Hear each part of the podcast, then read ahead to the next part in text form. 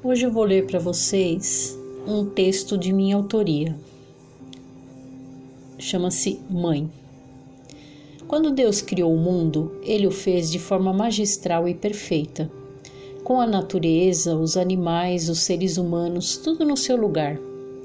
Mas diante de tanta perfeição e magnitude, qual seria a sua criação mais perfeita?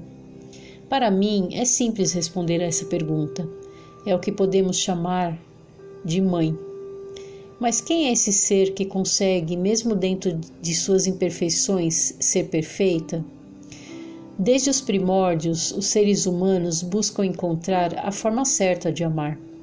Vivem se vangloriando, dizendo que ama mais do que o outro, que se doa mais e não recebe nada em troca, por egoísmo, pois o único amor puro e verdadeiro é o amor de uma mãe por seu filho. Esse sim é um amor sincero e que não pede nada em troca, apenas ama. É um sentimento desprovido de todo e qualquer sentimento ruim que queira, por algum motivo, acompanhá-lo. Ele é vivo, cheio de compaixão, de compreensão, de candura. Então, se queremos amar verdadeiramente alguém, temos que parar de sermos egoístas e observarmos como uma mãe ama o seu filho, como ela consegue deixar de lado todos os seus conflitos internos, comum aos seres humanos, e apenas amar. O amor de uma mãe cuida, acalenta, protege, briga, xinga, chama atenção, mas ama.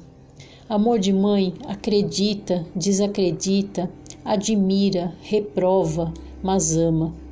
Amor de mãe supera barreiras, conforta, ama. Amor de mãe não tem preconceitos, apenas ama. Amor de mãe não tem egoísmo, é puro e sincero. Enfim, amor de mãe tem início, meio, mas não tem fim. É para a vida eterna. Espero que vocês tenham gostado do meu texto. Até o próximo episódio. Tchau, tchau.